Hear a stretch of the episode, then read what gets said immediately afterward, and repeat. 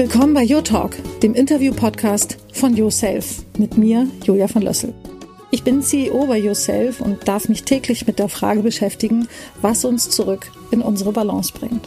Ganz gleich, ob das spannende Beauty-Hacks, Wissenswertes zum Thema Ernährung oder tiefgründige Fragen nach innerer Balance sind. Ich treffe mich hier mit inspirierenden Menschen und versuche herauszufinden, wie die das so machen. Mit der Balance, mit dem weniger ist mehr, dem, was uns gut tut und überhaupt, welche Strategien uns dabei helfen, nicht völlig unter die Räder zu kommen. Heute habe ich die große Freude, unser Fokusthema Schlaf mit Dr. Pierre Beitinger zu eröffnen. Er ist Facharzt für Psychiatrie und Psychotherapie, expliziter Schlafmediziner und ärztlicher Direktor der Kerinius Tagesklinik in München-Schwabing. Wenn sich also jemand mit Schlaf auskennt, dann mein heutiger Gesprächspartner.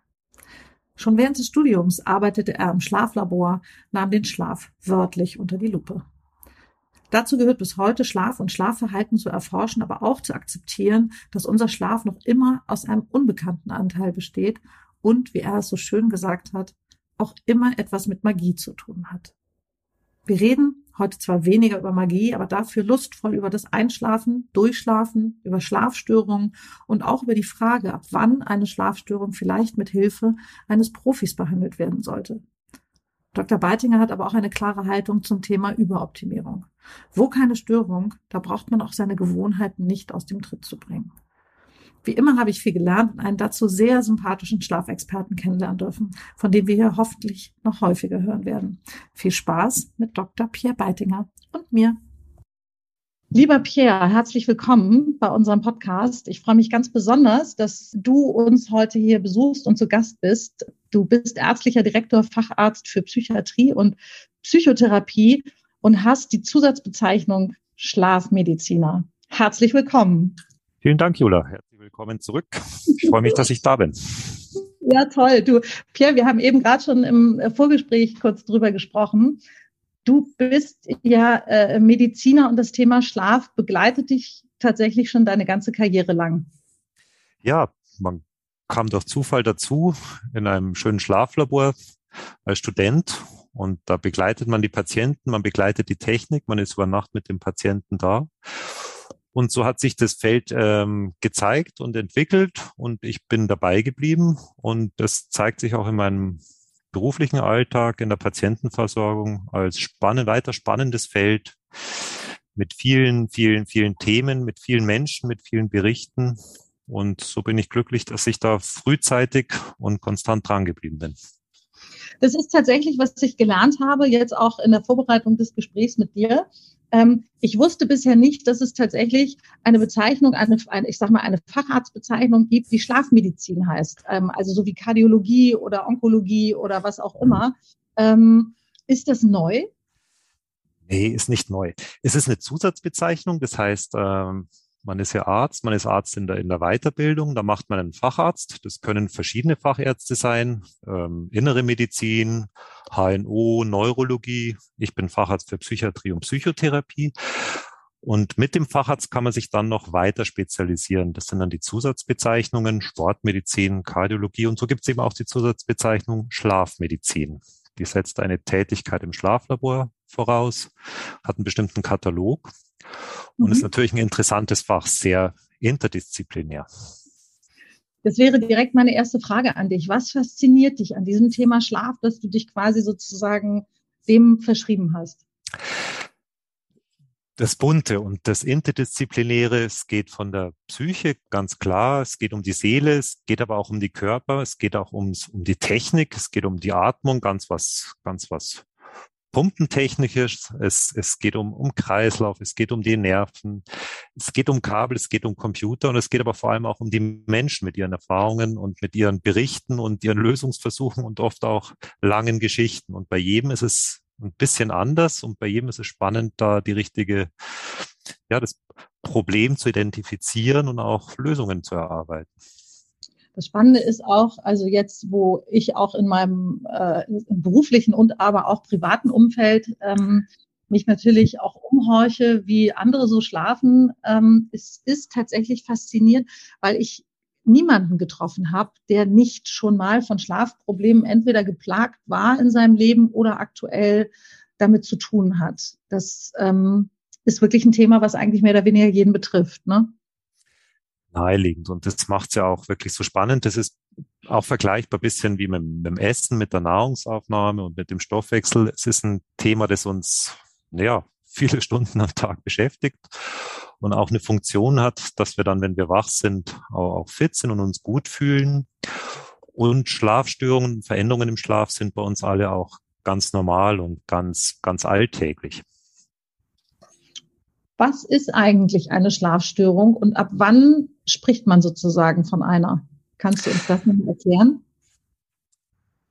Schlafstörungen sind, haben eine große Bandbreite, können ganz kurz und physiologisch auftreten, wenn man Stress hat nach einem belastenden Ereignis. Wenn man schwer gegessen hat, dann kennt jeder Schlafstörungen. Mhm. Wir sprechen von nicht erholsamen Schlaf, wenn über eine gewisse Zeit, zwei Wochen, je nach, je nach Ursache, zwei Wochen, drei Wochen, vier Wochen oder auch mal länger, ähm, ein nicht erholsamer Schlaf vorliegt und man dann auf die Suche geht, was könnten die Ursachen sein und wie können wir Abhilfe schaffen. Okay, also es ist schon, man spricht schon davon, man braucht sozusagen die gewisse Kontinuität über einen längeren Zeitraum und dieses punktuell einfach mal nicht gut schlafen, weil, wie du sagst, ne, man hat zu spät gegessen, zu schwer gegessen, man hat vielleicht irgendwie äh, Alkohol getrunken oder zu viel Alkohol getrunken. Dieses Punktuelle ist nicht unbedingt so das, was, sage ich mal, so relevant ist, sondern die Schlafstörung ist eben das, was über einen etwas längeren Zustand hinaus immer wiederkehrend ist. Richtig? Richtig, und was auch eine Auswirkung auf den Tag hat und auf die Lebensqualität und auf die Befindlichkeit, ne? und was auch wirklich als relevant zu erachten ist. Das ist ein, ist ein schmaler Grad. Und mhm. ähm, schwierig ist natürlich auch, dass wir immer die letzte Nacht ganz präsent im Kopf haben, ne? Ganz schlecht mhm. geschlafen. Vielleicht waren aber ein paar Nächte davor gar nicht so schlecht, die kann man sich aber nicht so richtig ins Bewusstsein rufen. Also das ist wirklich ein individueller, schmaler Grad. Und ähm, braucht ein bisschen Beobachtung, braucht ein bisschen Geduld und auch den Austausch mit, seinen, mit seiner Umgebung, mit, mit Coaches, mit Kollegen oder auch mit, äh, mit Professionellen, mit Ärzten, mhm. Psychologen. Ich glaube aber, ähm, das hat wahrscheinlich auch ganz viel damit zu tun, selber genau hinzugucken. Ne? Also selber auf sich zu gucken und auch in der Lage zu sein, diesen Zusammenhang herzustellen. Ne? Weil manchmal ist es ja schon so, oh, man ist dann, weißt du, die Tage von Menschen sind ja auch so unfassbar voll, dass du ja kaum dir die Zeit nehmen kannst, dich eigentlich zu fragen, warum du erschöpft bist. Weißt du, ist es, weil du nicht gut isst? Ist es, weil du nicht wirklich rund geschlafen hast oder weil du nicht lange oder gut durchschläfst oder so? Also ich glaube, das hat auch wirklich was damit zu tun, sich Raum zu nehmen, um in sich zu horchen und sich selber wahrzunehmen, oder? Auf jeden Fall. Und ähm, dazu kommt, dass der Schlaf natürlich auch bisschen mystisch ist, bisschen magisch ist, mit, äh, mit Wünschen und mit äh, Grundannahmen überfrachtet oder beladen. Mhm. Und der Schlaf ist auch schwer zu beeinflussen. Ne? Man kann ja sagen, jetzt esse ich ähm, die und die Kohlenhydrate, jetzt esse ich so und so viel Kalorien. Beim Schlaf kann ich es nicht so richtig bestimmen. Da ist eine gewisse Ausgeliefertheit, da ist eine gewisse Hilflosigkeit, die das Ganze auch nochmal etwas, etwas erschwert. Ja, ich glaube, das ist ja auch das, weißt du, es gibt ja Sachen, die kannst du tatsächlich ein Stück weit ja planen, dass du sagst, mhm. okay, ich stelle ein bisschen meine Ernährung um, ich achte oder reduziere oder verzichte sogar im Optimalfall ganz auf Alkohol.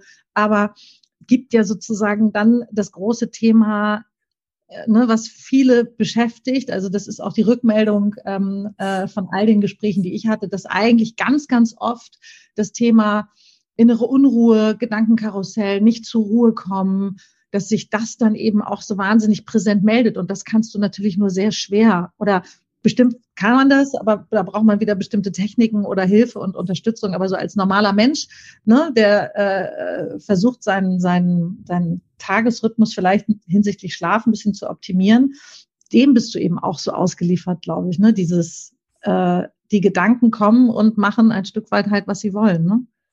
Richtig. Und ähm, den Schlaf kann man im Prinzip indirekt beeinflussen. Das ist zwar sehr gut, aber das Indirekte ist natürlich schwierig und durch Kontrolle und Optimieren und schon allein denken. Wer denkt, kann schlecht schlafen. Na, denken und schlafen passt nicht gut zusammen.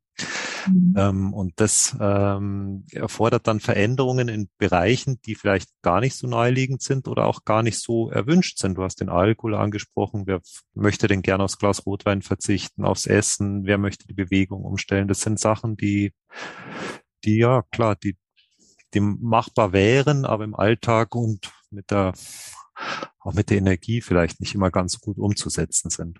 Mhm. Jetzt sind wir schon mittendrin. Kannst du uns nochmal oder äh, äh, ja vielleicht schildern, was für unterschiedliche Schlafstörungen gibt es so im Allgemeinen? Ähm, Schlafstörungen sind einmal, was irgendwie den Schlaf beeinflusst. Wir unterscheiden zusätzlich auch noch die Schlaferkrankungen. Das sind ähm, ganz klassisch circa 80 Stück. Und ähm, die teilen sich ein einmal in Insomnien. Das ist das, wo wir auch jetzt gerade dran gedacht haben, ne, mit Grübeln, Kreisdenken. Ich, ich, ich will jetzt schlafen, ich muss jetzt schlafen, dass ich morgen fit bin, kann ich nicht gut schlafen. Und morgen bin ich dann auch nicht erholt. Und das geht natürlich auf meine Leistung und der nächste Abend droht. Also ganz klassisch und eine der häufigsten Schlafstörungen sind die Insomnien. Mhm. Es gibt noch weitere und man unterteilt die in schlafbezogene Atmungsstörungen. Das ist irgend schon fast ganz was Technisches, was, was mhm. Pneumologisches. Das kennt man. Ne? Mit Schnarchen geht es vielleicht bisschen los, wenn einfach zu wenig Luft in die Lunge kommt, zu wenig Sauerstoff ins Gehirn, während man schläft. Viele kennen die Schlafapnoe. Mhm. Das sind die beiden häufigsten Schlaferkrankungen. Dann gibt's Orchideen, spannende Schlaferkrankungen, nennen Orchideen, wie die Pflanze? Ja, schlafmedizinische Orchideen. Hypersomnien. Uns macht ja fast mehr die Sorge, wenn man zu viel schläft. Und Sie kennen vielleicht oder die Narkolepsie schon mal gehört, die ist ja ähm, auch zum Glück wieder gut bekannt geworden. Solche Sachen. Dann kennen wir die Rhythmusstörungen, die kennt auch jeder von sich selber, ne? Jetlag oder Schichtarbeit. Aber auch da kann es mal zu Verschiebung der Schlafphase kommen. Es gibt die sogenannten Parasomnien. Da ist irgendwas im Schlaf gestört, verändert. Albträume kennt jeder. Und da mhm. kann man mhm. durchaus mal sagen, na, ein Albtraum gehört dazu. Das ist keine Erkrankung. Wenn es aber viele Albträume unter der Woche oder sogar mehrere Albträume in der Nacht sind, die dann auch die Lebensqualität untertags beeinflussen, dann ist es eine Erkrankung. Und so ist es eben ein Kontinuum. Also Parasomnien, Träume, REM-Schlafverhaltensstörungen. Und dann gibt's noch die Gruppe der Bewegungsstörungen im Schlaf. Viele kennen oder kennen vielleicht leider das Restless Leg Syndrom. Das ist eine sehr häufige neurologische Erkrankung.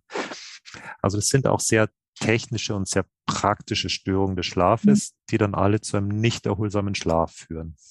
Restless Legs nochmal, ähm, das ist das, wenn man irgendwo jemanden sitzen sieht und der wuppelt die ganze Zeit mit dem Fuß oder mit den Beinen rauf und runter, ne? Na, das kann sein, dass man ihn dann langweilig, langweilt. Oder das kann sein, dass er gerade was anderes vorhat. Man würde sagen, ähm, das sind Missempfindungen und Bewegungsunruhe in den Beinen, ähm, die ja. durch Bewegung besser werden und die abends betont sind, beidseits auftreten, ähm, oft familiär gehäuft sind sind dann so quasi, man fragt nach Beifahrern. Ne? Wenn man als Auto im Beifahrer am Abend, nach, beim Heimfahren am Sonntag, wenn man das nicht aushält oder im Kino oder im Theater, das sind oft die Angehörigen, die beim Abendessen dann irgendwann nicht mehr sitzen können. Ganz eine häufige Erkrankung. Also Restless Legs ist tatsächlich ähm, jemand, der die Ruhe am Abend, habe ich das richtig verstanden, der die Ruhe am Abend im Prinzip schlechter aushält und dadurch durch sogenannte, ich sage das jetzt mal in meiner Sprache, durch so eine Hibbeligkeit auffällt. Ja, die Ruhe wird, er wünscht sich die Ruhe und würde die Ruhe gut aushalten, bloß sobald die Beine in Ruhe sind, also sage ich mal auf dem Kanapee liegen oder im Bett, entwickeln sich Missempfindungen. Und das können ganz, das können Schmerzen sein, das kann aber auch so wie Blubbern oder Bläschen in, den, in, in der Haut sein, richtig ganz, ganz unangenehme Missempfindungen. Und die werden durch Bewegung gelindert. Das heißt, die Hibbeligkeit entsteht nicht von sich aus, sondern die Bewegung lindert die Beschwerden. Ah, okay, das ist wie ein Zittern, wenn mir kalt ist. Der Körper ja. und nicht steuern. Ja, wobei es sind auch schon fast bewusste Bewegungen, weil man will natürlich, dass die Missempfindung aufhört. Und das ist halt schlecht, wenn man schlafen möchte. Ne? sich bewegen muss, kann man schlecht einschlafen. Also das sind sehr quälende ähm, äh, Zustände, die, die dann auch wirklich einen Krankheitswert haben. Ne? Okay. Wow, okay. Ähm, Nochmal vielleicht nochmal einmal durchgehen, weil das waren ja jetzt das sind ja schon alles wahnsinnig interessante ähm, Themen. Wenn wir das jetzt nochmal einmal zurückgehen, durchgehen. Wir waren eben als erstes bei den ähm, äh, Insomnien. Insomnien, genau. Ja, äh, wo es darum geht, dass die Menschen nicht, nicht gut zur Ruhe kommen, nicht runterfahren können, Gedankenkarussell, korrekt, ne? Richtig. Das ist der große Wunsch oder die Diskrepanz zwischen einschlafen wollen und Schlafbedürfnis und nicht schlafen können. Und das macht eine große Spannung. Und äh, jeder kennt es, wie man sich ärgert, wenn man nicht einschlafen kann, aber möchte. Das kennt, kennt man schon beim Kindern. Ne? Ich kann nicht schlafen. Und ähm, diese Diskrepanz oder dieser Unterschied zwischen dem Wunsch und dem Können macht Stress, macht Aktivierung. Der Körper reagiert und umso mehr der Körper reagiert, umso schlechter kann ich auch einschlafen. Umso mehr Stress im System ist, umso schlechter kann ich einschlafen. Mhm. Wo, woher kommt das? Woher kommt diese, diese große Unruhe? Das kennt jeder von uns. Das können ähm, akute oder, oder plötzliche Ereignisse sein, Unfälle, wenn was passiert, Prüfungsstress, Trauer, Beziehungsstress, Belastungen vielerlei Art. Also dieses, dieses Einschlafen äh, wollen und nicht können, kennen wir alle. Mhm. Wenn sich's chronifiziert, sagen wir, wenn es länger bleibt, dann entwickelt es einen Krankheitswert, wenn es nicht mehr von alleine weggeht. Und das kann man sich gut erklären.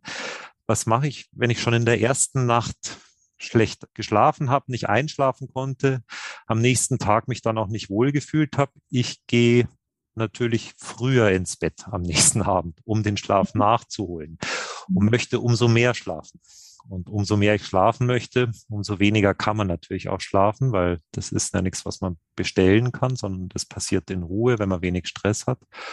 Und so kann man sich gut den Teufelskreis vorstellen aus Wunsch zu schlafen, Stressentwicklung, körperliche Reaktion und in Folge darauf die Schlafstörung. Also das ist ein richtiger Teufelskreis der dauert bei vielen auch ganz schön lange. Ne? Da gibt es Untersuchungen, dass die wirklich sechs Monate bis elf Monate sind. Bei den Hausärzten sind viele eins bis vier Jahre davon betroffen. Und immer noch fast die Hälfte sind mehr als neun bis zehn Jahre betroffen. Also das ist eine ganze, ganze Menge.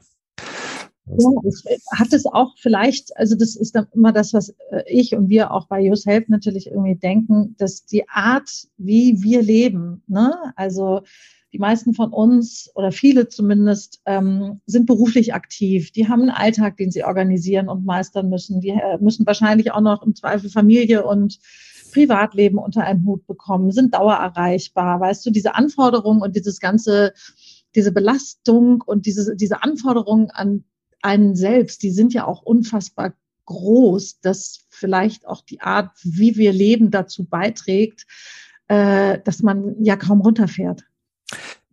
Belast ja, die Belastungen sind enorm und auch der Anspruch von außen ist enorm, aber auch der innere Anspruch, der eigene Anspruch, ne? dass mhm. man das alles unter einen Hut kriegt, dass man das perfekt organisiert, dass man das optimiert, seinen Alltag, aber auch seine eigenen Funktionen.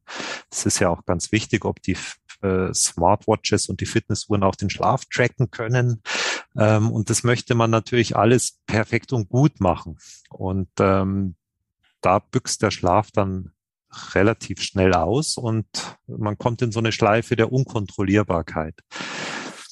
Also da trägt die, die aktuelle Belastung und auch der aktuelle Informationsstand und auch Kontrollwunsch sicher da zu dem Stressniveau bei.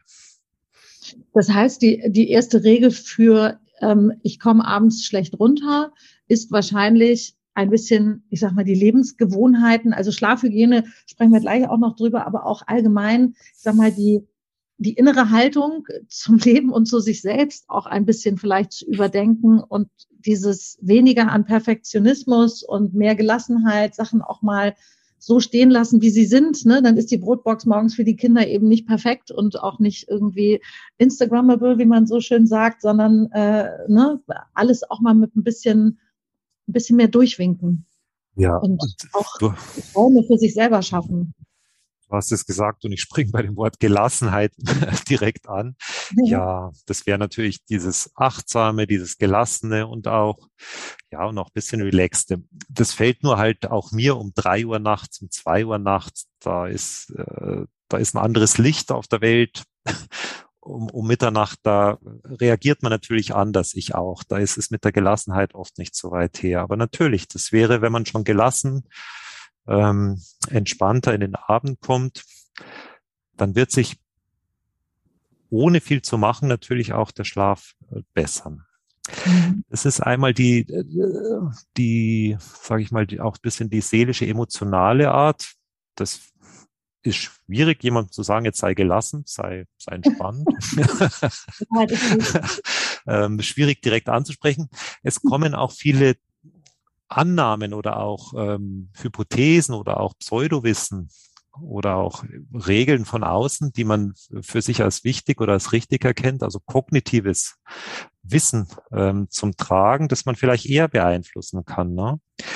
Es gibt Geister da viel noch ähm, leider umher, auch bei, bei unseren Patienten, dass man acht Stunden Schlaf braucht.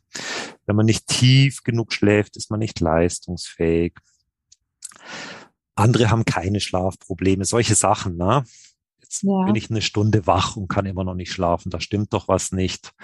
Vielleicht. Das ist übrigens auch, also du hast, du hast drei Sachen angesprochen, die ich unbedingt tatsächlich nochmal äh, an der Stelle nochmal mit dir gerne klären möchte. Wie viel Schlaf braucht der Mensch und kann man das überhaupt so pauschal sagen? Kann man, gleich vorweg kann man nicht so pauschal sagen. Ne? Ähm, der Tag hat 24 Stunden. Wenn man jetzt mal ganz mathematisch die Hälfte nimmt, dann bleiben zwölf Stunden. Äh, und wenn man da jetzt ganz viele Menschen fragt, wirklich ganz, ganz viele Menschen fragt, wird sicher irgendwas um die acht Stunden rauskommen. Das ist ja schon statistisch äh, von der mhm. Verteilung ähm, zu erwarten. Das heißt aber nicht, dass für den Einzelnen die acht Stunden das Optimum sind. Die mhm. Spannbreite ist individuell ganz, ganz unterschiedlich. Schwankungen. Und noch dazu gibt's auch das gute Schläfer mal schlechte Nächte haben. Also das ist einmal von Person zu Person unterschiedlich und dann auch nochmal bei einer Person wiederum unterschiedlich. Das rauszufinden ist nicht einfach. Also da mhm. braucht's äh, fast schon besondere Bedingungen. Und ähm, das sind Bedingungen ohne äußere Störungen, ohne künstliches Licht, Campingplatz oder norwegische Hochebene, Lagerfeuer und dann auch viel Zeit. Und dann kann man, kann man vielleicht rausfinden, was seine optimale Schlaflänge hat. Man verzichtet halt ein bisschen auf Zivilisation. Das weiß ich nicht, ob man das möchte. Okay, gut, das für den einen oder anderen vielleicht halbe paar Tage äh, ja, in die eigene Schlafanalyse ja. zu gehen.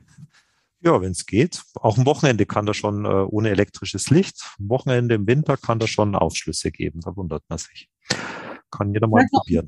Noch, ja, absolut. Äh, äh, ähm, sag noch mal die, ähm, was sagtest du eben gerade noch? Ach ja, die REM-Phase, das war das.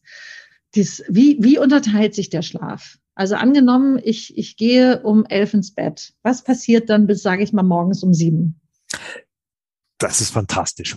Und wir wissen nicht genau, warum und was passiert. Und das macht ja auch dieses Spannende in diesem Fach zusätzlich aus. Wir können ganz viel schlaue Botschaften geben, aber im Endeffekt wissen wir nicht so richtig, warum wir schlafen. Da warten noch ganz viele Nobelpreise und ganz ja. viel Entdeckung. Aber wenn man ein Kabel auf dem Kopf befestigt im Schlaflabor, also keine Smartwatch, sondern wirklich ein Kabel mit einem Elektroenzephalogramm, einer Hirnstromkurve, dann sieht man, dass im Verlauf des Schlafes eine ganze Menge passiert. Es wiederholen sich ähm, Zustände alle 90 Minuten, alle zwei Stunden und auch über die Nacht hinweg ist ähm, der Schlaf nochmal unterschiedlich. Wir sind erstmal wach und dann durchlaufen wir verschiedene Schlafstadien. Schlafstadium 1, leichter Schlaf, Schlafstadium 2, sage ich mal mittlerer Schlaf.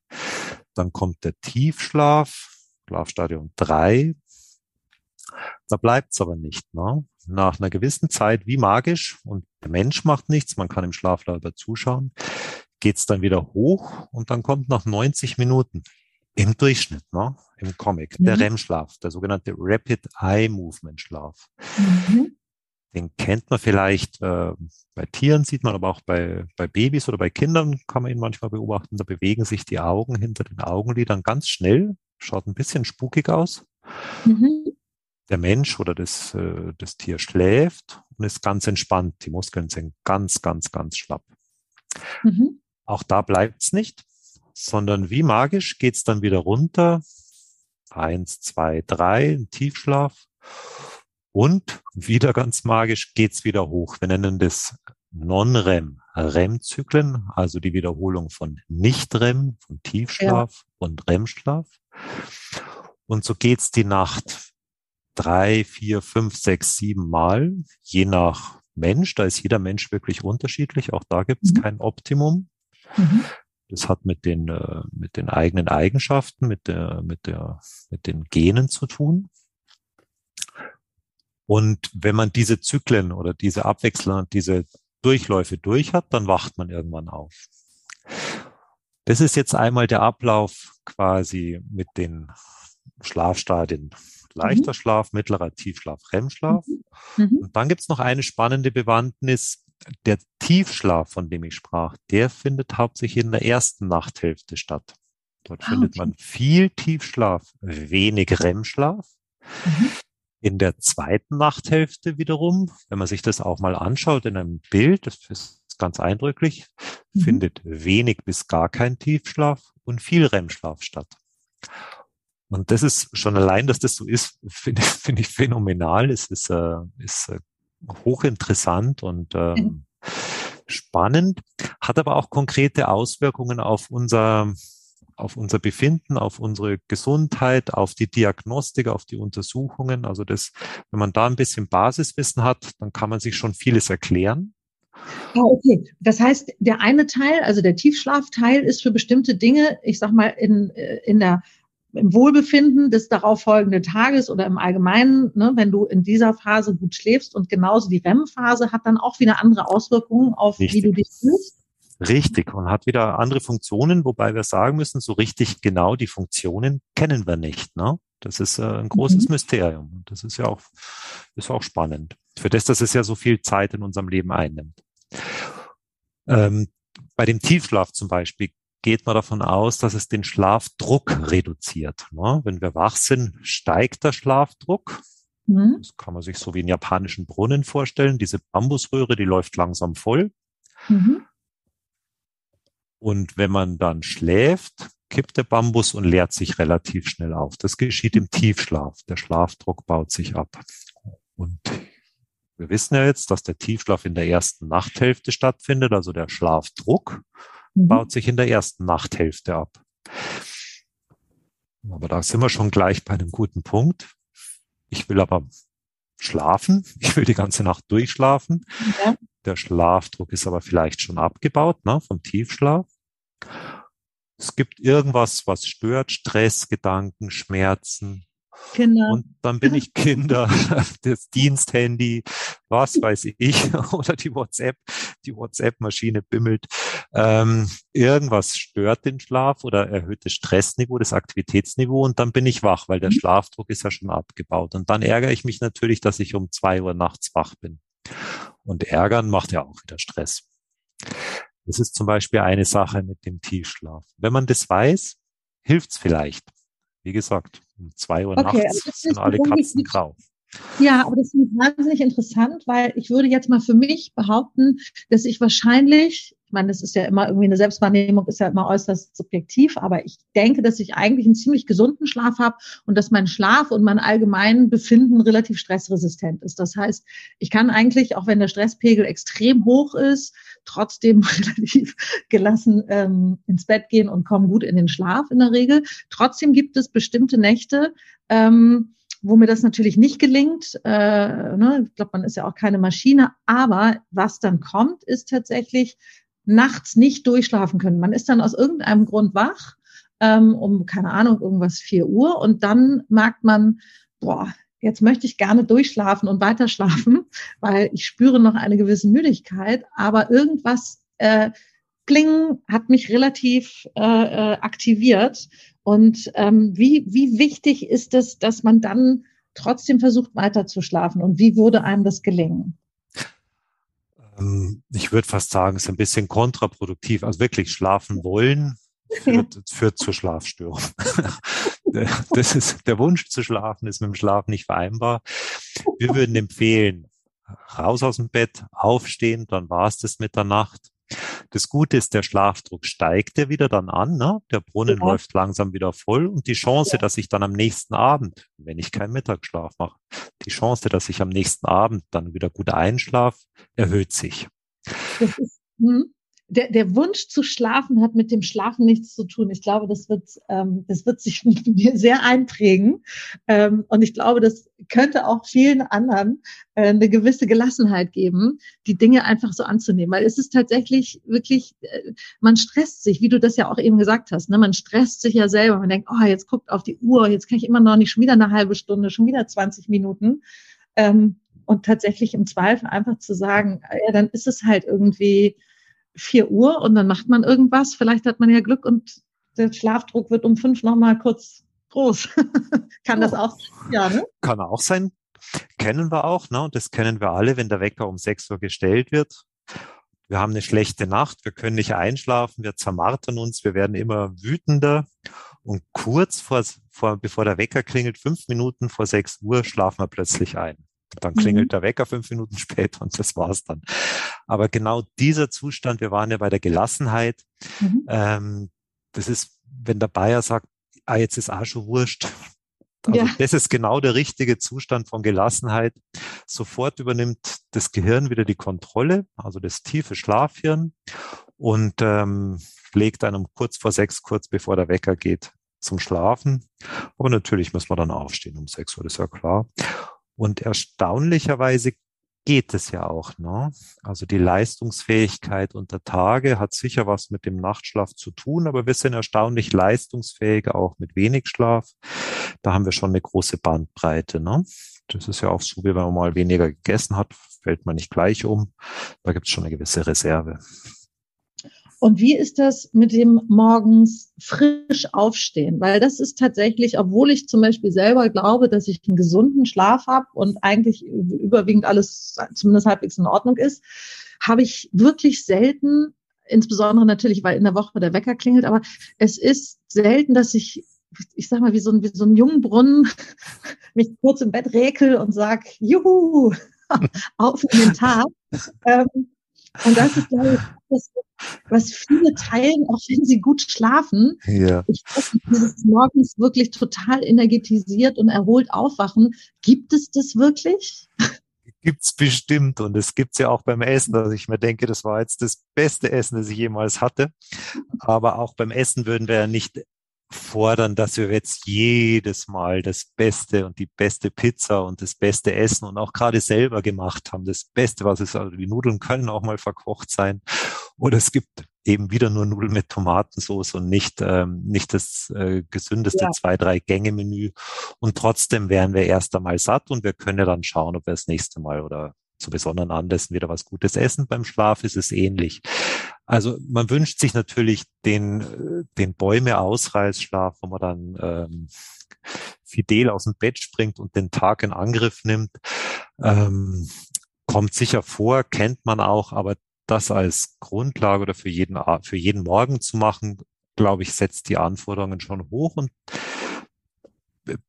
Vorsicht bisschen mit dem Teufelskreis. Ne? Wenn dann am Abend die eigene Anforderung wieder da ist, jetzt muss ich aber, heute muss ich ja mal gut schlafen. Da ist immer die Geschichte mit, mit Wunsch zu schlafen und mhm. nicht vereinbar schlafen. Mhm. Wie, wie ist es, ähm, da würde ich jetzt dich wirklich gerne auch nochmal zuhören, ähm, ich sag mal, die Vorbereitung auf den Schlaf, ohne dass das jetzt auch zu, sage ich mal, ritualisiert ist. Ne? Also ich glaube, da hast du jetzt was, äh, zumindest in mir schon mal was ausgelöst. Äh, also jetzt auch nicht zu verkopft und auch nicht alles irgendwie so ganz dogmatisch angehen, aber trotzdem gibt es ja vielleicht schon ein paar Dinge, auf die man grundsätzlich achten sollte, vielleicht bevor man zu Bett geht oder auch was das Thema Schlafhygiene betrifft. Wie, was kann man tun, um sich da, ähm, ich sag mal, runterzubringen und in eine befreite Situation, in der man dann irgendwann einschlafen kann? Also ein Punkt hast du gerade gesagt, das sind äh, die Rituale. Rituale sind super. Ne? Rituale funktionieren ohne Denken.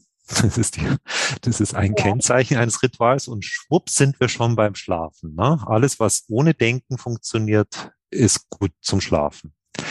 Und das nutzen wir ganz aktiv beim, bei Kindern mit den Betthupferl, mit dem Zähneputzritual, mit der nochmal Geschichte, mit immer zur selben Zeit ins Bett gehen, Pyjama anziehen, mhm. gute Nachtkuss und dann Licht aus und Schluss wird geschlafen. Also diese Rituale sind ähm, extrem wichtig und auch bei uns Erwachsenen funktionieren die noch hervorragend gut. Alles, was mit Nichtdenken zu tun hat, was immer zur selben Zeit funktioniert, dass die inneren Uhren sich stellen und Organismus sich darauf einstellen kann, sind quasi beste Voraussetzungen für einen für, eines gut, für ein gutes in die Nacht kommen, für ein gutes in den Schlaf kommen und auch durchschlafen. Also da kann, kann man gar nicht hoch genug loben, die Rituale.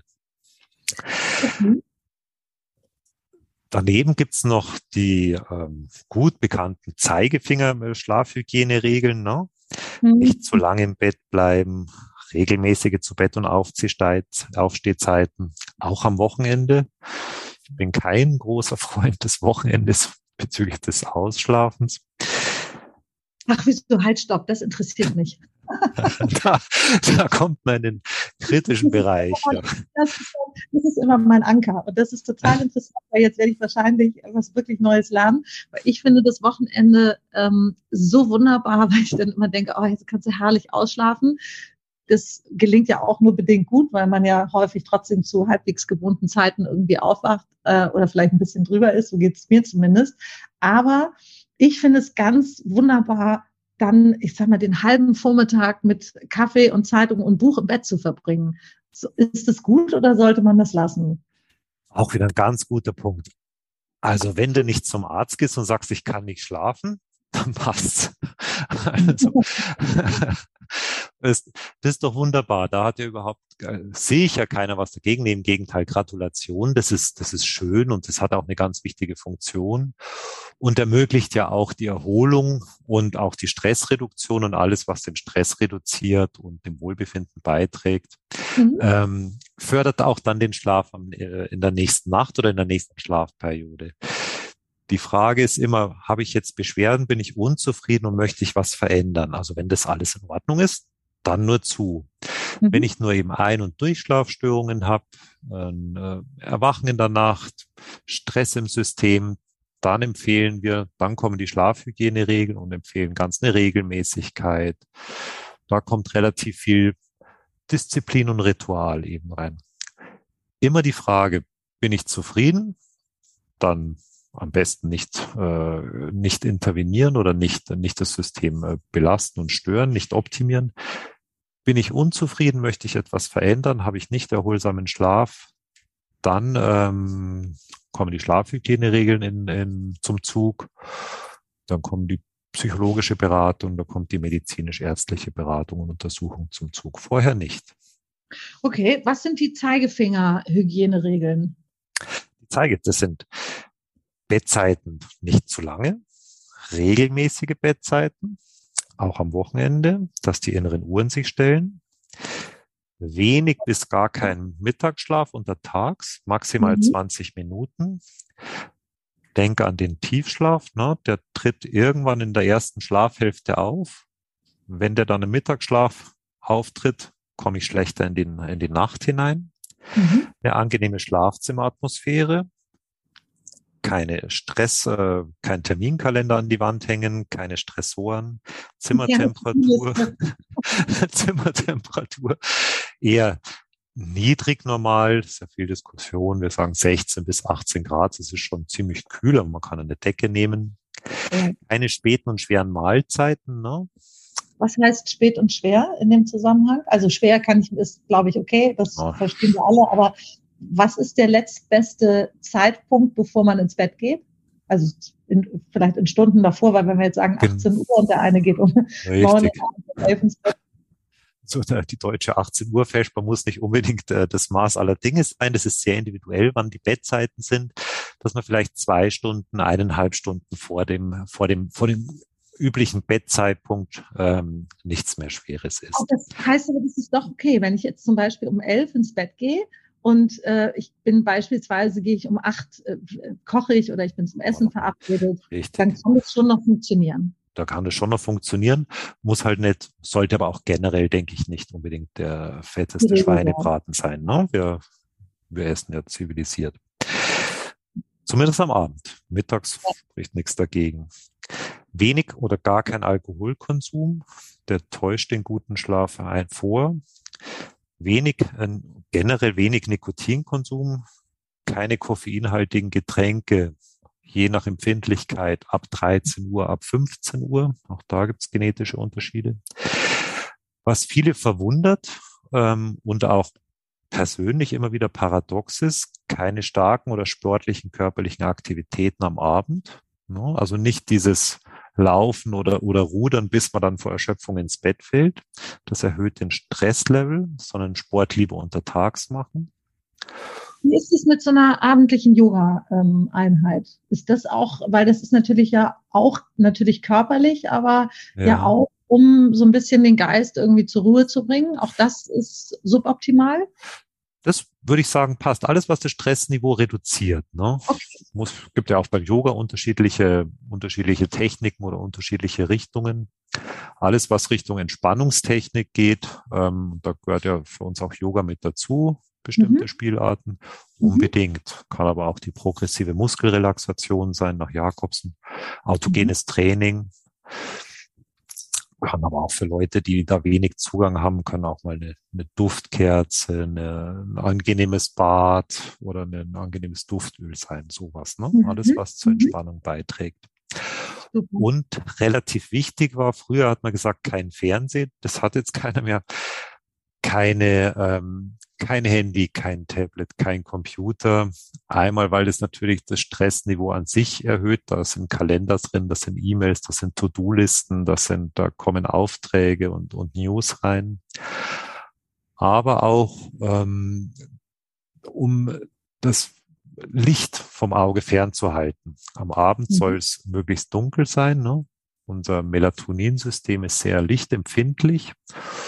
Und wenn wir jetzt ein Handy dann doch knapp vors Auge halten, dann am Abend nochmal, um die letzten E-Mails zu checken, dann besteht die Wahrscheinlichkeit, dass wir unser Melatoninsystem stören. Also kein Fernsehen, kein, kein Computer, keine Handys.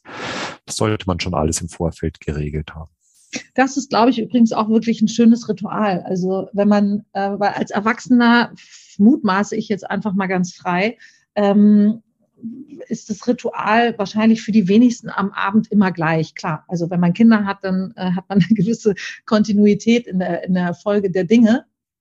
Aber ich glaube, das könnte tatsächlich, weil das fand ich jetzt auch ganz spannend, was du gesagt hast, dieses auch für Erwachsene sind Rituale und Abfolgen schön und gut und wichtig, sich da wirklich selber so einen Ablauf zu machen, dass man wirklich sagt, Mensch, wenn ich um, keine Ahnung, in der Regel um elf ins Bett gehe, dann versuche ich vielleicht eine Stunde vorher schon alles auszumachen.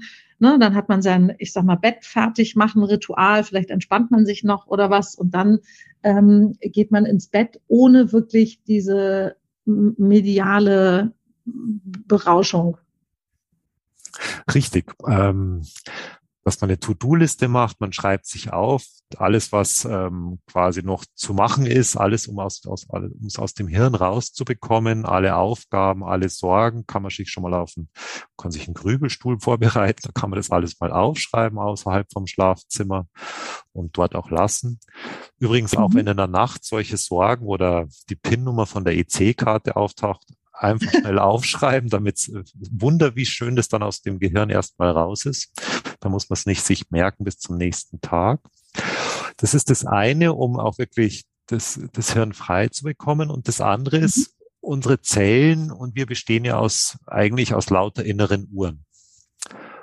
Und äh, Stress ist Energieverbrauch, ist unangenehm für den, für den Organismus, für den Körper, für den Menschen. Und wir sind wirklich darauf optimiert, Stress zu reduzieren. Und da funktioniert ganz viel über unsere inneren Uhren. Das ist ja auch nicht verwunderlich. Sobald der Körper weiß, da kommt jetzt immer wieder was, das Mittagessen, das Abendessen, das Aufstehen, bereitet er sich schon drauf vor. Das braucht ein paar Tage, bis er das, äh, bis die Uhren sich gestellt haben und dann fängt der Körper schon immer ein bisschen vorher an, sich vorzubereiten. Manche kennen es eben, dass der Magen dann schon immer mittags knurrt, wenn, wenn in der Kantine bestimmte Uhrzeit zum Essen ist. Oder eben, dass man schon kurz vorm Wecker aufwacht. Da hat der Körper schon sich darauf vorbereitet und fährt uns dann hoch. Übrigens auch ein Tipp zum erholt Aufwachen. Ne? Und wenn wir Rituale haben und die Uhrzeiten einhalten, unsere inneren Uhren sind erstaunlich genau und pingelig, dann mhm. Macht uns der Körper einfach, indem er schon alles vorbereitet, so gut er nur kann. Und das braucht immer ein paar Tage. Und darum sind die Rituale und die festen Uhrzeiten eigentlich sehr, sehr hilfreich. Das finde ich wirklich richtig gut. Also ich glaube, das ähm, ist was, da kann sich, glaube ich, jeder ein kleines bisschen, also ne, ich glaube, da gibt es für jeden schon mal einen kleinen Punkt und man muss ja auch nicht immer alles gleich äh, auf einmal optimieren, sondern ne, bestimmte Sachen, also ich fand das auch schön, was du eben gesagt hast, sich nochmal vom Schlafen gehen, wenn man sowieso das Handy und alles ausmacht, vielleicht nochmal ein paar Gedanken zu sammeln, ähm, was aufzuschreiben, entweder in Ruhe die Themen, die man am nächsten Tag erledigen möchte oder vielleicht auch noch, was einem irgendwie äh, auf dem Herzen liegt, dass man das tatsächlich einfach liegen lassen kann und dann ins Bett gehen kann. Das finde ich äh, echt schöne, schöne, schöne Ideen.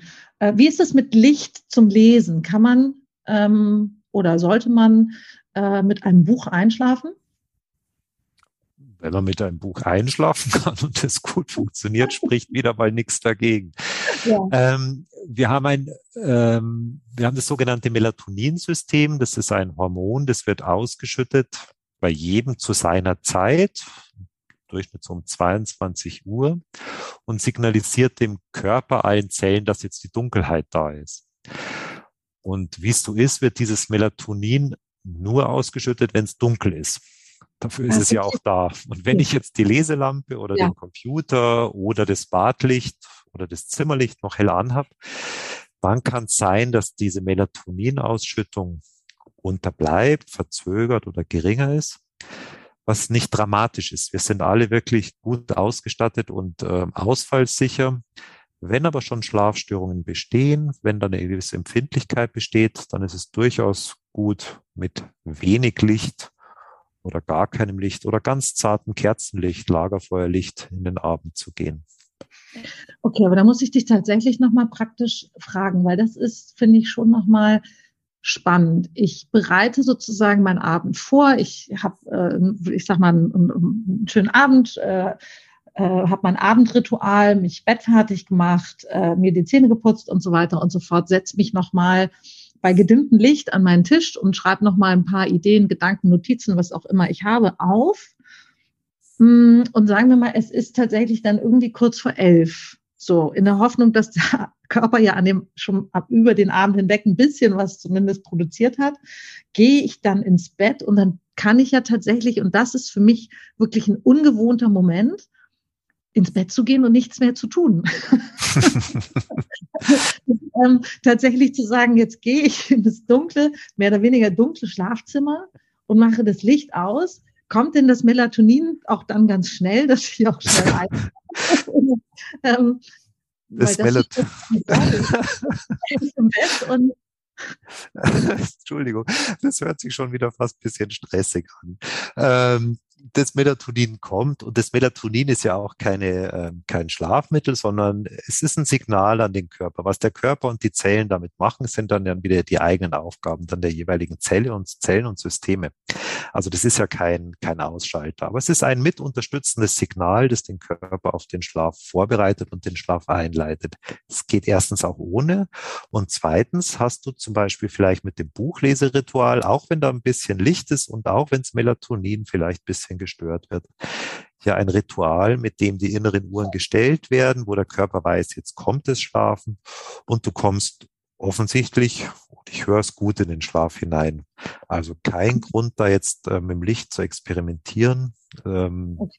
dir was aufzuerlegen, was, was, was dich, was dich stresst. Okay.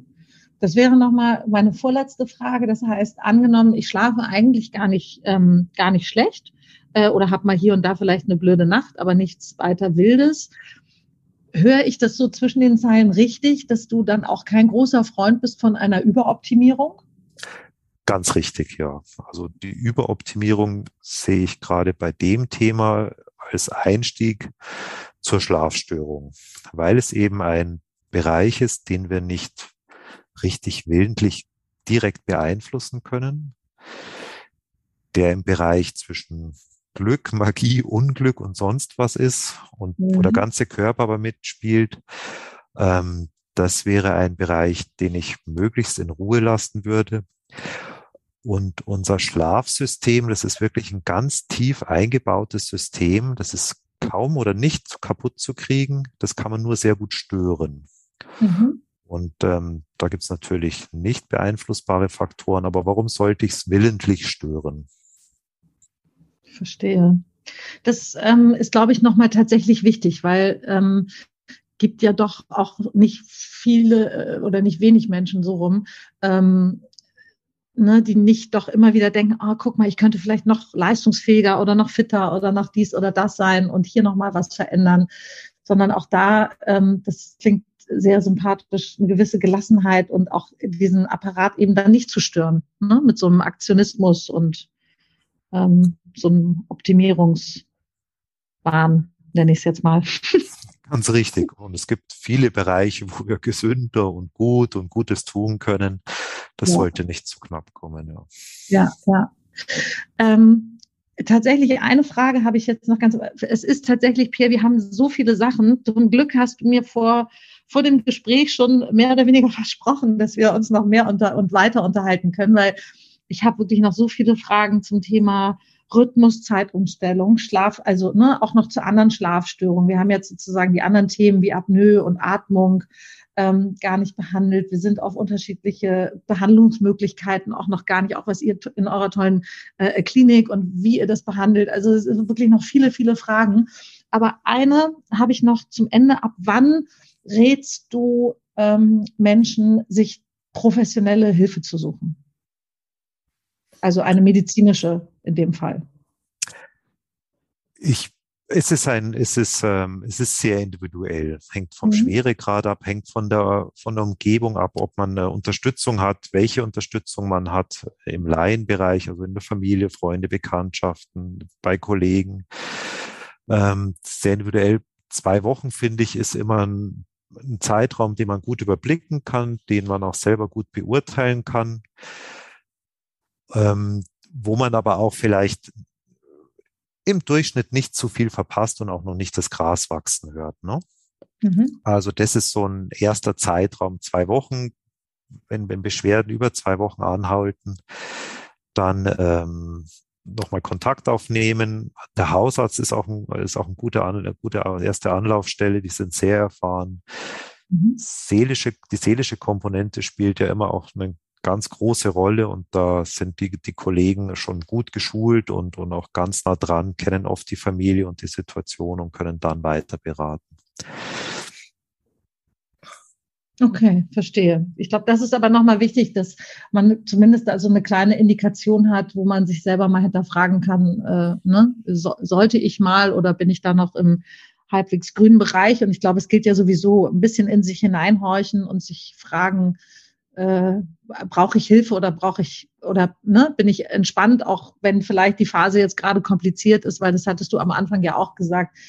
Gibt ja auch einfach Phasen im Leben, die sind ein bisschen anspruchsvoller, ähm, aus welchen Gründen auch immer. Und wenn man, glaube ich, da so eine gewisse Gelassenheit, Ruhe hat, das als Phase anzuerkennen und den Optimismus, dass das bald besser wird, dann schafft man es vielleicht auch so. Aber ich glaube, lieber einmal zu viel, wenn sich das gut anfühlt da Hilfe zu suchen. Ja, ganz richtig, so sehe ich es auch. Pierre, du, es ist ähm, wirklich, ich, ich bin, ich bin now I'm in. Also jetzt bin ich auch mit dem, was du äh, uns und mir hier in dieser Stunde auch an, an Wissen vermittelt hast. Jetzt bin ich so ein bisschen dran und habe ganz, ganz viele andere Fragen, auch ergänzend zu denen, die ich eigentlich vorher schon äh, äh noch hatte. Deshalb, ich hoffe, dass wir uns ganz bald ähm, widersprechen sehr gerne, ja. Und ähm, dann bedanke ich mich wirklich für deine Zeit. Ich weiß, du bist sehr beschäftigt. Ähm, nächstes Mal erzählst du uns hoffentlich ein bisschen auch von deinem ähm, vielleicht auch Alltag, weil das ist ja genau das, was du machst, ne? Menschen bei schlechtem Schlaf ähm, zu unterstützen. Ja, das genieße ich, dass wir mit unseren Patientinnen und Patienten ähm, genau diese Themen ansprechen, dass, dass sie erzählen, was, sie, was, äh, was ihre Erfahrungen sind. Und das macht äh, wir machen es auch gerne im Workshop, wir, wir, wir arbeiten das, so dass man von gegenseitig lernt und auch Lösungen findet. Also das nimmt einen großen Raum ein und ist äh, schön und gut investierte Zeit. Toll, toll. Pierre, ich bedanke mich ganz herzlich. Ich wünsche dir noch einen ganz wunderbaren Tag und ähm, sage bis bald und vielen, vielen Dank. Von meiner Seite auch. Vielen herzlichen Dank. Tschüss. Danke, Pierre. Ciao. Tschüss. Ciao.